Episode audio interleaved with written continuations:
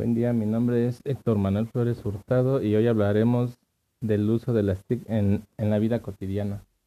las TIC en nuestra vida cotidiana nos ayuda a comunicarnos más rápido por medio de los móviles y computadoras, por sus herramientas como la videoconferencia y Messenger.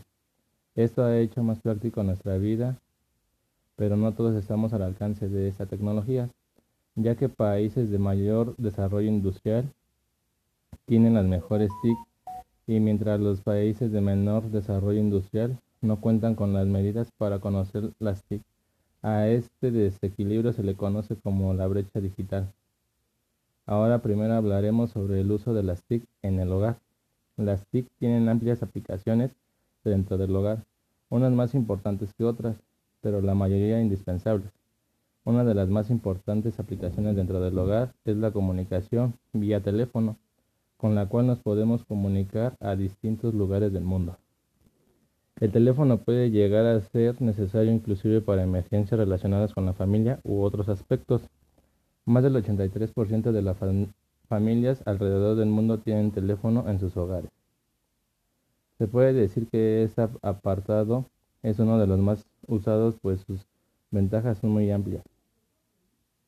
El teléfono nos permite comunicarnos de una manera muy sencilla y efectiva la cual no es tan costosa como otras y permite a gente de bajos recursos hacer uso de él.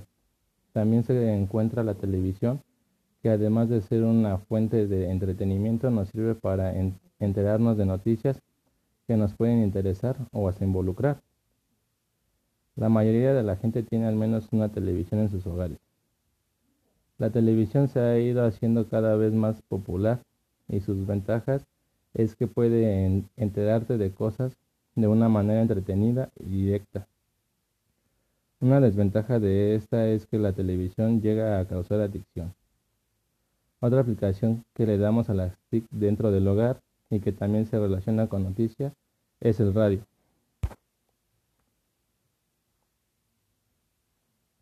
Otros aspectos de las TIC es el ámbito educativo. El desarrollo conjunto de, educación y TIC puede estudiarse desde varios puntos de vista. Desde un punto de vista educativo se puede ver el modelo pedagógico usado, el nivel educativo ya que son muy distintos los problemas de la educación primaria, secundaria, universitaria o formación profesional. Y otra cuestión son las actividades educativas en las que se amplía la autoestudio, clases, tutorías, material de estudio, recursos bibliográficos, laboratorios, clasificación y administración. De acuerdo a esto, el impacto de las nuevas tecnologías hacia la educación se ve en dos formas, donde se incluyen dichas herramientas en el plan de formación a nivel pedagógico, sujeto a la exigencia del extrato de la formación. Las TIC se han presentado en actividades con fin académico con un soporte o apoyo. Así es posible determinar que las nuevas tecnologías se han introducido como un completo esencial en el desarrollo educativo integral. Ahora también hablaremos de las TIC en el ámbito laboral. Las nuevas tecnologías han transformado el mundo laboral tanto para la búsqueda de empleo como para la contratación o formación de trabajo. Las TIC se han incorporado de, al mundo laboral y empresarial y en los próximos años se prevé que esta tendencia aumente de manera importante. Internet se ha convertido en el medio más usado a la hora de buscar empleo, con más del 80% de los casos. Página web y soporte de empleo.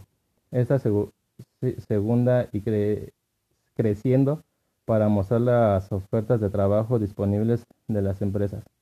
Además, los usuarios pueden inscribirse a estas ofertas, recibir por correo electrónico contratación con las empresas y enviar su currículo.